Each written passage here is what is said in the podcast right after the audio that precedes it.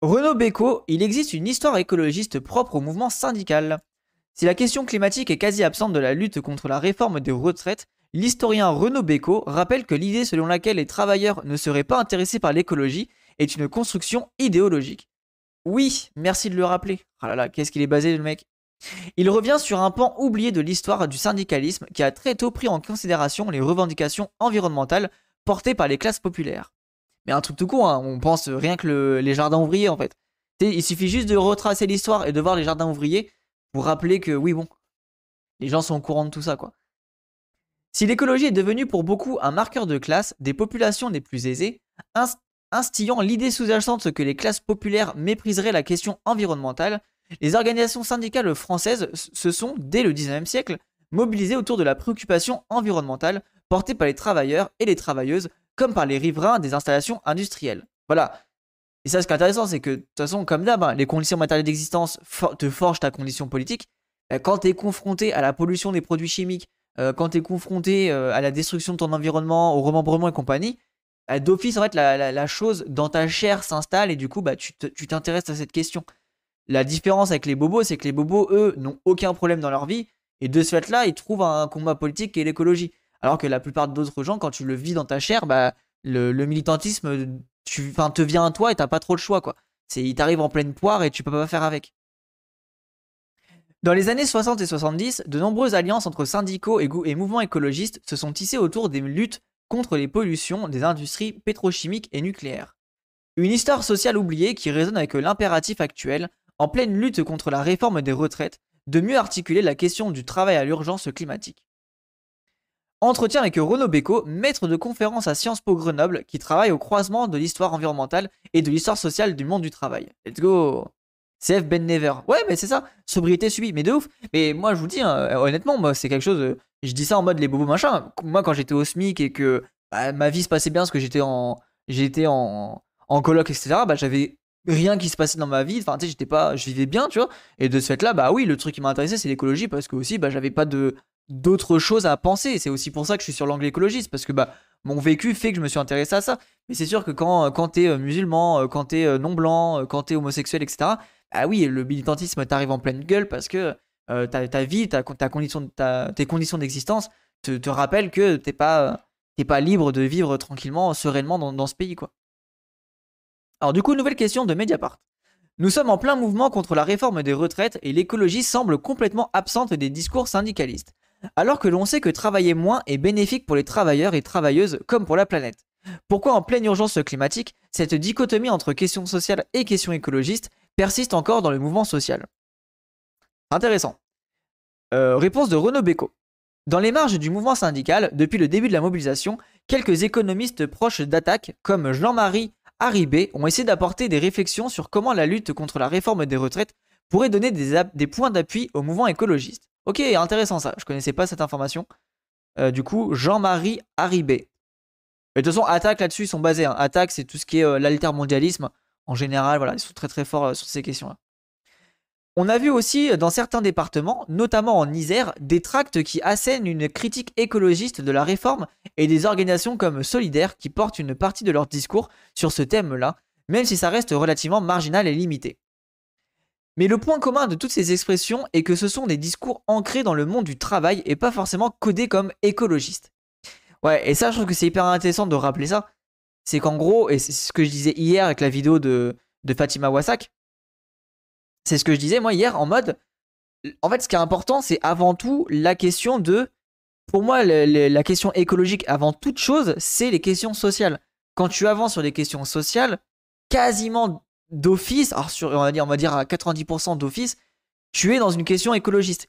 Parce que la plupart des choses, bah, vu que tu veux sortir du productivisme, vu que tu veux sortir du, patriarcat, vu que tu veux sortir du consumérisme, etc., etc., tu rentres dans une logique de euh, sortie de, enfin, proche de l'écologie. Ça, question anticapitaliste, exactement. Mais globalement, quasiment toutes les luttes, tant que t'es pas pris par le libéralisme, quasiment tout est, anticapitaliste, toi, plus ou moins. Je sais plus euh, s'il en parle, mais il y avait la lutte contre les centrales nucléaires de Poglof en Bretagne qui représente pas mal ce dont on a parlé, je crois. Oui, t'as raison, Poglof, ouais. Euh, t'as raison. Les femmes de marins, notamment, se sont liguées contre le projet. Putain, je connais pas. En vrai, faudrait que. Tu sais quoi Je vais mettre ça de côté. On va voir s'il n'y a pas un article qui raconte un peu ce qui s'est passé à Poglof. Ça pourrait faire un truc un peu historique euh, à lire. Pogloff, combat centrale nucléaire. S'il y a un article à lire, ça peut être très intéressant de le lire en live ou un documentaire à mater. Il cite la question de l'espérance de vie en bonne santé qui a tendance à stagner et qui est notamment liée à des facteurs environnementaux.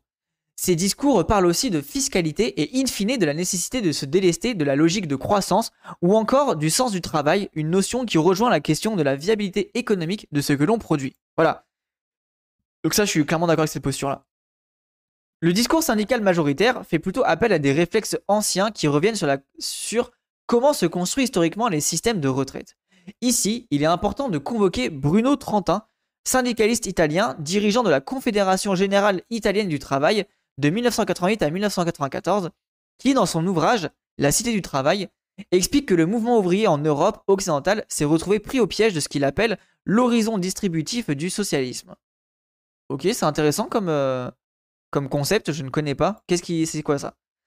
Selon lui, après la Seconde Guerre mondiale, les syndicats ont simplement négocié la redistribution des points de croissance et invisibilisé dans ce cadre la question écologique, puisqu'il s'agissait davantage de compenser financièrement des préjudices environnementaux plutôt que de proposer des mesures de protection de l'environnement en soi. Turbo basé. Turbo basé. Et ça, en fait, ça rebondit aussi avec la critique de Gorz. Euh, Gorz, il dit clairement que euh, on a abandonné le combat de, gratter des droits on a juste, euh, en fait, on, a réduit le combat, le combat euh, prolétaire à une augmentation de salaire, alors qu'avant, il y avait vraiment ce combat de euh, bah, récupérer des droits, récupérer les moyens de production. on peut penser à LIP, par exemple, voilà, l'usine de LIP, les montres, bah, il y a eu un combat clairement mené pour comment on récupère les moyens de production et aussi comment on fait tourner une entreprise sans patron qui fonctionne, etc. Et là, récemment, pour ceux que ça intéresse, je vais vous mettre ça, hop. Pour ceux que ça intéresse, récemment, il y a eu euh, une, euh, une usine en Grèce, qui, pour de, une usine en Grèce de savon, qui a fait la même chose, qui a récupéré en fait ses, euh, qui, a qui a récupéré ses moyens de production et qui du coup produit des savons de manière écolo et complètement auto, autogestionnaire. ils ont du coup récupéré tout ça et tout le monde a le même salaire. que ça va de l'ouvrier à la comptable ou je ne sais quoi, ils ont tous le même salaire. Donc ultra intéressant ce qui s'est passé. Donc voilà, à lire euh, pour vous renseigner là-dessus. Et c'est ce genre de projet qu'il faut mettre en avant parce que bah, c'est des choses qui sont importantes, qu'il faut développer. Et il faut arrêter de vouloir réclamer, euh, que de la hausse de salaire. Il faut surtout réclamer euh, de la hausse de, droits, la hausse d'accès aux, moyens de production. Et ça, c'est le, truc le plus important. Et du coup, réclamer, non, il faut les, prendre de force, quoi. et l'écologie aussi, c'est des crédits carbone. Le truc, c'est de la dette du fric. Oui, bien sûr, bien sûr, les crédits carbone, ça dégage, hein, évidemment. Hop là. La façon dont les systèmes de retraite ont été façonnés s'est largement moulé dans cette logique d'horizon distributif du socialisme. Et en période de crise, les organisations syndicales ont tendance à réactiver les discours les plus rodés sur la répartition des richesses. Euh, nouvelle question de Mediapart. Pourtant, vous dites que la volonté d'une convergence entre la fin du monde et la fin du mois, entre justice environnementale et justice sociale, n'est pas une expérience récente dans l'histoire des mouvements sociaux et écologistes? Il faut remettre en cause l'idée même de convergence, car elle, instille l'idée de deux mouvements séparés. Or, dans des courants de pensée qui vont être fondateurs pour le mouvement ouvrier, les questions qu'on qualifierait aujourd'hui d'écologistes et de sociales sont étroitement liées. Oui, et ça, je suis vraiment d'accord avec cette tech-là. C'est ce, que, peut dire par exemple Razmik Köchen quand il dit ben, en fait, les, gens, quand ils réclament du social, ils sont écolos. Et en fait, moi, la convergence des luttes avec l'écologie, eh, pour moi, c'est un peu en mode, euh, en gros, il y a un peu les, ça, met en avant en fait l'écologie libérale. Ça met en avant l'écologie libérale et euh, du coup l'espèce de truc où en mode on pense qu'à l'écologie, on pense pas au social. Et moi je suis d'accord qu'il n'y a, pas censé avoir de convergence de lutte. C'est une seule et même lutte qui est la lutte sociale. C'est le cas de certaines parties du mouvement chartiste en Grande-Bretagne dans les années 1840 ou aussi des socialistes utopiques en France, chez qui il existe une réflexion sur la manière dont la production pourrait être développée de façon plus harmonieuse avec les équilibres naturels d'un territoire et libéré de l'aliénation du travail industriel. Je pense qu'il pense à Gorz, oui, éco ouais ça, euh, Gorz, euh, Ivan Illich, euh, toute cette clique-là à mon avis. Au XXe siècle, il y a eu toute une série de conflits entre des implantations industrielles qui ont transformé les sociabilités et les économies locales et qui ont été portées par des classes populaires. Dès 1810, les industries se sont implantées sur des rives de l'étang de Berre, Bouches-du-Rhône, troublant la pêche locale et occasionnant des plaintes des habitants du territoire. Et vous voyez, eh, c'est intéressant. Hein. Dès 1810, hier on a vu quoi dans le documentaire des cobalt? Euh, Sur le cobalt, en Finlande, euh, une, mine de cobalt, non, une mine de, lithium qui a complètement pollué un étang et qui a déglingué la pêche locale et qui a complètement appauvri une population locale, des propriétaires locaux. Vous voyez, donc du coup, en fait, intéressant, hein, ce qui est intéressant, c'est qu'on se retrouve avec les mêmes logiques à 200 ans plus tard, quoi. Lordon et Frio le disent, il n'y a aucun statut écologique sans une sortie du modèle capitaliste. Oui, clairement, euh, Octogame, clairement, clairement. Cela se poursuivra jusqu'à l'installation des premières raffineries de pétrole au début des années 1930, qui donnera lieu à de nouveaux, euh, pardon, qui donnera lieu de nouveau à des soulèvements des pêcheurs et de ce territoire. Et bah du coup là, voilà, hyper intéressant. Là, on peut penser à la question des, territoires en Ouganda, euh, non, en Afrique du Sud, pardon. Afrique du Sud, euh, population qui se fait exproprier ses zones de pêche pour faire un oléoduc, un oléoduc. et du coup, bah, les pêcheurs ont des zones où ils vont plus pouvoir pêcher. Et on peut aussi penser à les mers sénégalaises, si je dis pas de bêtises, les mers sénégalaises, euh, où en fait il y a l'entreprise de Smart Salmon qui fait des saumons en Bretagne, euh, vers, euh, vers Quimper, je crois, vers Guingamp-Quimper. Et en gros, ces poissons vont être nourris avec des, croquettes de poissons. Et ces croquettes de poissons, elles sont produites dans les mers sénégalaises avec du coup des poissons qui sont pêchés là-bas. Alors c'est pas forcément mer sénégalaise, mais c'est toute la, côte ouest de l'Afrique, en gros. J'ai plus trop le pays exact, mais. Allez voir la vidéo du canard fractaire qui parle de ça là-dessus. Euh, tu as vu la vidéo d'Aurore Stéphane sur Singer oui, oui, bien sûr, bien sûr. Très très basé euh, euh Aurore Stéphane.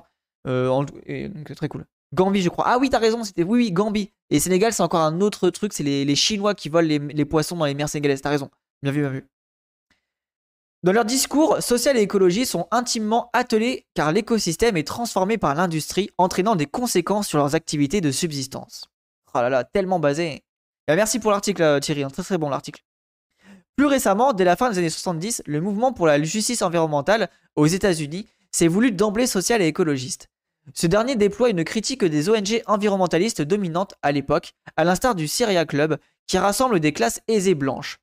Pour ce mouvement, la définition de l'environnement correspond non pas aux besoins des blancs et blanches aisés d'avoir des espaces naturels vierges pour leurs loisirs, mais plutôt à, euh, à ceux ce que les gens vivent au quotidien dans les quartiers populaires afro- et latino-américains. Ah, ah, oui, c'est vrai, le mouvement des justices environnementales aux États-Unis, exact. Basé. Donc ça, pareil, hein, ça, je vous conseille euh, le, livre de Malcolm Ferdinand euh, qui fait des retours historiques là-dessus. Euh, donc très, très, très, très, très, très, basé. Hein. Attends quoi? Oh, Oui, si, si, il y a eu un mouvement, un mouvement justice environnementale aux États-Unis. Ouais, ouais. Alors j'ai pas les noms par contre, mais c'est vrai qu'on pourrait pareil, on pourrait lire des articles là-dessus. Hein. Il faudrait qu'on lise des, des, articles là-dessus. Mais on a déjà vu, hein, je crois qu'on avait déjà vu dans un documentaire justement sur le pétrole aux US, ça en parlait un petit peu. On le sait peu, mais si ce mouvement a une filiation avec les mobilisations des Noirs américains pour les droits civiques, il est aussi lié à des luttes syndicales dans les années 60 et 70 autour des pollutions de l'air et de l'eau causées par les raffineries de pétrole et des mines de charbon. Et là, en vrai, euh, on peut penser par exemple à. Ah, ok, Thierry. Là, on peut penser à Mobido Kadali, justement. Mobido Kadali, pour ceux qui ne le savent pas, c'est un syndicaliste. C'est un syndicaliste, euh, du coup, des entreprises de voitures, si je dis pas de bêtises. Et du coup, c'est pour ça que ça m'intéresse. Enfin, vraiment que je m'intéresse à Mobido Kadali. Et du coup, bah, c'est pas étonnant euh, de voir qu'il est. qui s'intéresse à ces questions-là, quoi. Euh, on avait vu, hein, voilà, c'est voilà ça à Détroit. Il était euh, dans le syndicalisme à, Détroit dans les années 70. Donc du coup, il y a moyen que euh, que Mobido Kadali était dans la question de la justice climatique environnementale. Du coup, faut vraiment que je me renseigne sur ce sur ce bug. Le Syria Club, Paul Watson était au Syria Club, ça me fait penser à un truc de plus pour le roast, MDR. Mais oui, non, mais bien sûr, en fait, le Syria Club, c'est toute la pensée de la wilderness, de dire en gros, il faut protéger la vie sauvage et euh, bah, c'est presque en gros de dire euh, les, populations, euh, faut qu'elles dégagent et garder toujours en tête que le, le, le, merde, le parc naturel du, Syria, enfin, non, peut-être pas Syria, mais le parc naturel, si c'est ça, Syria Léon, non? Non, c'est pas ça, attendez. Non, je dis une bêtise. Non, Yellowstone, pardon, le Yellowstone, le parc naturel de Yellowstone a été mis en place en, en expropriant, en, déplaçant, en déportant les populations autochtones qui y vivaient.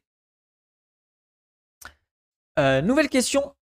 En France, dans les années 60-70, une partie du monde ouvrier s'est même mobilisée pour défendre une certaine forme de politique écologiste. Il est en effet important de souligner qu'il existe une histoire écologiste propre au mouvement syndical, mais qui a été en grande partie oubliée. Dans les années 60, dans le réseau du catholicisme social, la CFDT, la CFTC, les syndicalistes chrétiens adhérents à la CGT, émerge une réflexion qui deviendra le fondement du discours écologiste des organisations syndicales actuelles. Ok, donc ça, je pense que Stéphane Lavignotte en parle bien, euh, parce que du coup, c'est un prêtre qui connaît bien ces questions-là, et qui a écrit un bouquin justement sur la religion et l'écologie.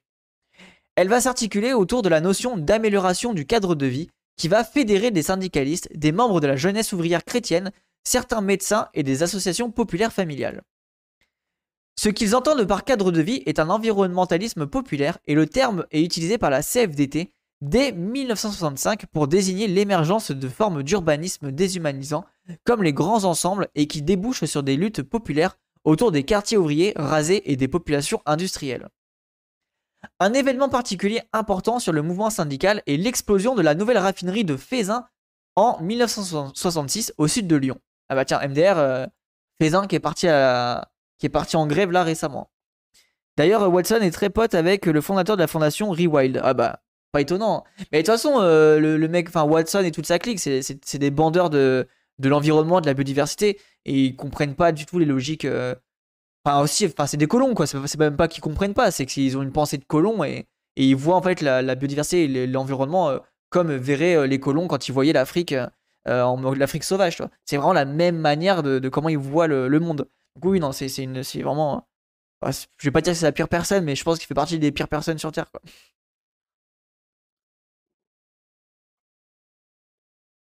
Euh, du coup, on continue. Cela se passe au moment où le pétrole devient l'énergie la plus consommée dans le mix énergétique français et où le futur quartier de grands ensembles des Minguettes, situé sur le plateau au-dessus de la raffinerie, est touché par des fumées toxiques. Et on rappelle, un Minguette, euh, un des quartiers les plus, euh, je sais pas si les plus pauvres de Lyon, mais un quartier plutôt pauvre de Lyon et où il se passe beaucoup beaucoup de, de dingueries. Quoi. Dès lors, les syndicalistes CFDT et CGT vont investir plus fortement les comités d'hygiène et de sécurité des entreprises et porter une critique forte de l'impact environnemental de l'industrie. Et ça, pareil, hein, si je dis pas de bêtises, ça a été viré par euh, Macron, ça. Euh, les comités d'hygiène. Enfin, je sais pas si c'est ce truc-là précis. Si, les CHCT. Si, je crois que c'est ça, CHCT. Bref, en tout cas, le, truc de, gestion des, travailleurs, là, de, des, trucs d'hygiène, je crois que ça a été euh, que Macron l'a fait sauter, si je dis pas de bêtises. C'est sur ce socle du cadre de vie et de l'investissement syndical dans les comités d'hygiène et de sécurité que font s'opérer les jonctions entre le mouvement écologiste et syndicats, des, euh, des ponts qui vont s'opérer localement avec des, des associations de riverains. Nouvelle question de Mediapart. Comment se traduit alors dans les luttes cette jonction entre mouvement écologiste et syndicats une des luttes emblématiques est celle autour des implantations pétrochimiques au sud de Lyon, notamment sur le site de Pierre Bénite, où il y a eu dans les années 70 des explosions et des pollutions importantes qui vont conduire à des relations étroites entre syndicalistes et riverains. MDR, qui sait qui a maté un documentaire récemment sur les pollutions de à Pierre Bénite? C'est Bibi Pour ceux qui veulent, euh, je crois que je l'ai. Ah non, je l'ai pas mis, il faudra que je le mette. Je vais mettre euh, les React euh, disponibles parce qu'il il va pas, être possible de, l'uploader sur euh, YouTube. Mais voilà, on a React un documentaire justement qui parle des pollutions éternelles avec les perfluorés à Pierre Bénite.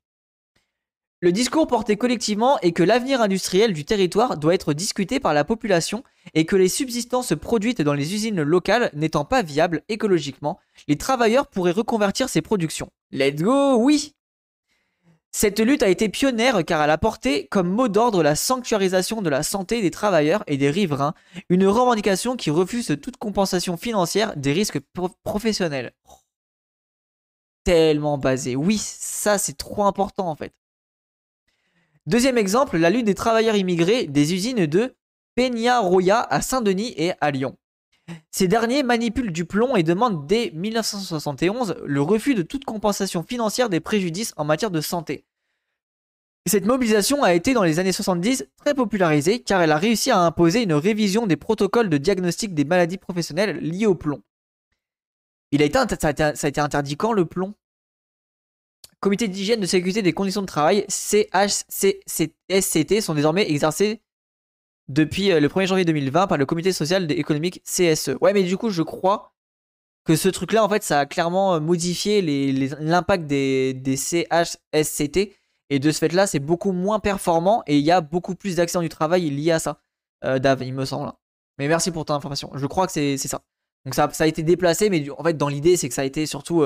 Bah, en, gros, en gros, ils ont perdu du budget, quoi. Et vu qu'ils ont perdu du budget, bah, ils peuvent plus faire leur taf correctement. On peut aussi citer la question de l'amiante. On observe à l'époque plusieurs foyers de lutte synchrone, comme celui de l'université de Jussieu à Paris en 73, où le combat de militants ouvriers de l'équipementier automobile Ferrodo Valeo à Condé sur Noireau, Calvados. Pareil, euh, sur l'amiante, on a maté un documentaire. c'est bien en fait, à force d'avoir maté des documentaires, on commence à avoir plein plein de, retours là, c'est trop cool. On a maté un documentaire justement sur l'amiante. Euh, hop là, donc je vous mets le, sur la chaîne YouTube. Attends, du coup, ça me fait penser que je vais, faut que je quand même je upload les, le verre de rage. Je vais voir si je vais pas me le faire bloquer. Et c'est trop cool en vrai de vous, de vous linker les, documentaires qu'on a matés. Parce qu'en en fait, ça permet de faire plein de connexions avec les différents sujets, donc c'est hyper intéressant. Il y a aussi la lutte des ouvrières de l'usine d'Amisol à Clermont-Ferrand qui débouche sur les premiers collectifs autonomes de victimes et celle des chantiers navals de Saint-Nazaire et de Nantes qui a fait évoluer la réglementation. En 77, pour la première fois, dans le, dans le droit du travail, sont inscrites des valeurs limites d'exposition professionnelle à l'amiante. Ok, je ne savais pas ça. Enfin, on peut citer le nucléaire. Après mai 68, les ingénieurs du commissariat de l'énergie atomique de Saclay ont obtenu le droit à une demi-journée banalisée pour permettre la discussion entre salariés. Ok, trop cool ça. Pendant quelques années, des assemblées animées par des syndicalistes vont travailler la question des risques nucléaires et faire du lien avec les travailleurs de la Hague. Ok, mais wesh Et vous voyez, ça c'est dingue, on se fait genre tout ça, on n'est pas au courant de ce genre d'informations. Hein. Cela est important pour comprendre pourquoi la CFDT va être une force déterminante à partir de 1974 pour nourrir la contestation du grand plan nucléaire civil de Pierre Mesmer. Des relations se sont tissées alors entre la CFDT et les Amis de la Terre jusqu'à organiser une grande campagne nationale contre tout nucléaire en 1977 qui a eu un retentissement médiatique très fort. Ok. Et pareil, les Amis de la Terre, les gens très très très basés, allez lire les rapports que font les Amis de la Terre euh, sur justement l'Ouganda. Enfin, ils font beaucoup de taf sur Total avec euh, notamment l'Ouganda. Donc, euh, allez, allez vous intéresser à, ça. Pourquoi ces luttes syndicales écologistes se sont par la suite dénouées? En France, mais aussi dans d'autres pays industrialisés, le fait qu'il y ait eu une séquence importante de conflictualité du travail sur les questions de santé ouvrière a conduit à une évolution de la réglementation de la santé au travail. Mais paradoxalement, sur le cas de l'amiante par exemple, Certains syndicalistes ont perçu dans le décret de 77 instaurant des valeurs limites d'exposition professionnelle à un mouvement de progrès qui pourrait amener à terme à la suppression de toutes les substances toxiques. Euh, ont perçu dans les décrets. Oula, j'ai raté un mot dans la phrase, mais bon, c'est pas grave. Les syndicalistes ont alors passé énormément de temps, au détriment du travail syndical de base, à développer une contre-expertise pour montrer la dangerosité des produits et à s'engager dans les commissions nationales qui définissent les contours des maladies professionnelles. Ah oui, en gros, ok, c'est intéressant. En gros, il y a eu un travail, il y a eu un gros gros travail de, savoir en fait en dehors des cadres institutionnels et ce, du coup ce savoir euh, euh, de santé sanitaire était une force politique en lui-même. Un autre facteur est lié à l'avènement d'un gouvernement socialiste en 1981. Les syndicalistes CFDT ont alors été recrutés par la toute nouvelle agence française pour la maîtrise de l'énergie. L'ancêtre de l'ADEME, actuelle agence de la transition écologique. Ok, d'accord. Des gens comme Michel Roland, numéro 2 de la CFDT dans les années 70, se sont retrouvés dans cette organisation avec le sentiment qu'ils pourront depuis cet endroit infléchir le développement du nucléaire. Mais ils ont rapidement déchanté l'exécutif socialiste réaffirmant vite la politique nucléaire de la France. Le, tournant de la rigueur, je, suppose. Enfin, les organisations patronales ont milité pour que les compétences environnementales ne puissent pas atterrir dans les comités d'hygiène et de sécurité des entreprises pour couper tout pont entre droit du travail et droit de l'environnement. Plus localement, dès 1978, les industriels ont renforcé leur communication auprès de la presse régionale, des élus locaux et des habitants pour affirmer euh, que sans leur installation, leur territoire ne serait pas modernisé. Ah putain, ça c'est réel. Hein. C'est une façon pour eux de gouverner la critique et de désamorcer tout discours protestataire. Et là, on observe le, le, fameux diviser pour mieux régner, quoi. Euh, nouvelle question. Comment a émergé la question climat au sein de l'organisation syndicale?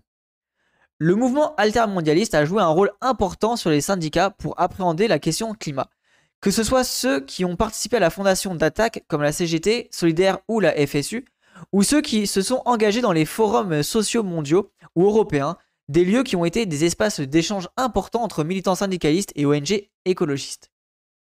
Un basculement s'est opéré à partir de 2006, année où une assemblée internationale a été convoquée par la Fédération internationale des syndicats et Organisation internationale du travail, et où l'on va commencer à parler de d'emploi vert. Oh, ok, c'est intéressant ça. Ça, c'est précis cette histoire de syndicaliste. Hein.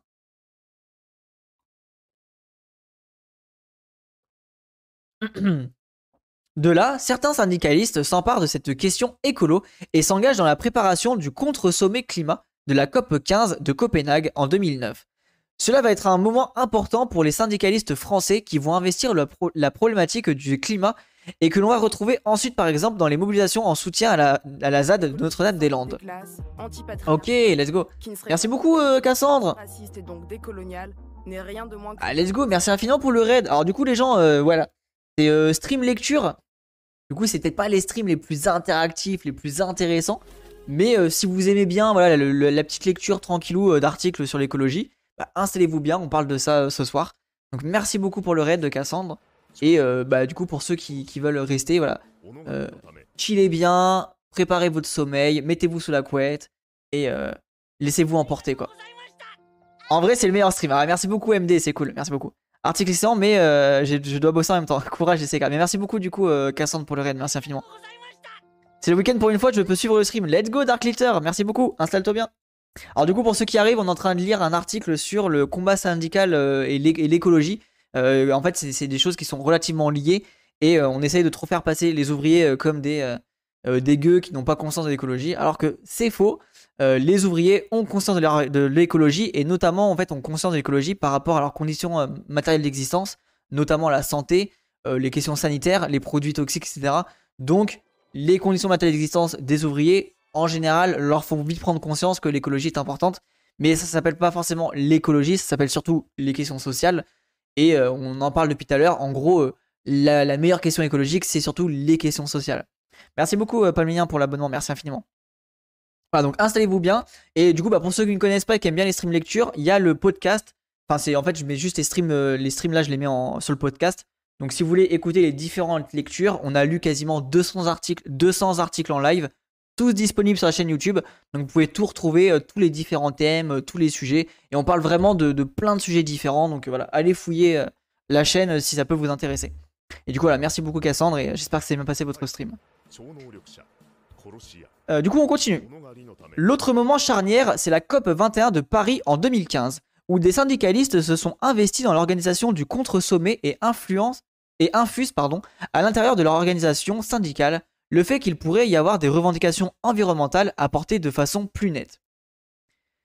Depuis 2020, ce qui me semble transformer l'action syndicale sur les questions environnementales, c'est l'alliance Plus Jamais Ça, qui regroupe syndicats et associations écolos autour de combats comme la sauvegarde de la seule usine de France à produire du papier recyclé à Chapelle d'Arblay, euh, près de Rouen, ou le soutien à la grève menée par les raffineurs de Total Energy de Grand Puy pour dénoncer le greenwashing et la, classe, la casse sociale de l'entreprise. Et tiens, du reste, ça me fait penser aussi là-dessus. Pour ceux que ça intéresse, un des mecs très basés sur la question du travail, du syndicalisme et de l'écologie, c'est Adrien Cornet. Euh, Adrien Cornet, qui est très très très basé là-dessus. Euh, et du coup, on avait lu un article sur, sur cette question-là. Euh, et en fait, il, arrive vraiment très très bien à articuler les questions écolo et les questions euh, syndicalistes. Donc je, vous conseille de vous intéresser à ce personnage euh, qui est, bah, en plus, qui est très clair dans sa manière dont il explique. Donc voilà, foncez là-dessus. Hop là. nouvelle question de Mediapart. Des alliances pourraient-elles, selon vous, se créer entre les travailleurs du pétrole et les écologistes dans le cadre du mouvement contre la réforme des retraites? Il y a un point important à souligner par rapport à ce qu'on a vu ces dernières années. Les discours de mouvements écologistes sur les salaires, les salariés des industries pétrolières ou les discours de travailleurs du pétrole sur les mouvements écolos sont souvent des projections de ce que voudraient les uns et les autres, mais il existe une réelle difficulté à ce qui est simplement un dialogue entre eux. Bah, ça tombe bien, on va lire un article sur le sujet juste après. Ce moment actuel de mobilisation, on l'a vu un peu durant le, le, mouvement contre la réforme des retraites de 2010 ou lors des Gilets jaunes, peut créer à la marge des espaces d'échange entre les écologistes et les salaires des raffineries, les salariés des raffineries. On verra dans les semaines prochaines si, sur les piquets de grève des raffineries, les syndicats s'invitent, invitent les écologistes à venir discuter. Et en vrai, moi, ça me fait penser à. Merde, j'ai oublié ce que je voulais dire. Non Ça me fait penser à. Merde, j'ai oublié. Alliance, Alliance des pétroles et machin. Ah bah non, mais j'ai oublié. Tant pis. Je voulais vous dire un truc, mais j'ai oublié. Peut-être que ça va revenir. En tout cas, article de Michael Correa. Euh, très très très bon euh, article. Et en vrai, en général, Michael Correa, ultra basé. Euh, pour ceux qui s'intéressent, il a même écrit un bouquin sur le foot. Il a écrit un bouquin qui s'appelle L'histoire sociale du football. très très bon bouquin. Et enfin, je l'ai pas lu, mais je suppose. je dis très bon bouquin parce que j'ai pas lu. j'ai lu un autre, un autre bouquin de lui qui est Criminel climatique. donc lui, il écrit sur les questions écologiques, mais pas que. Et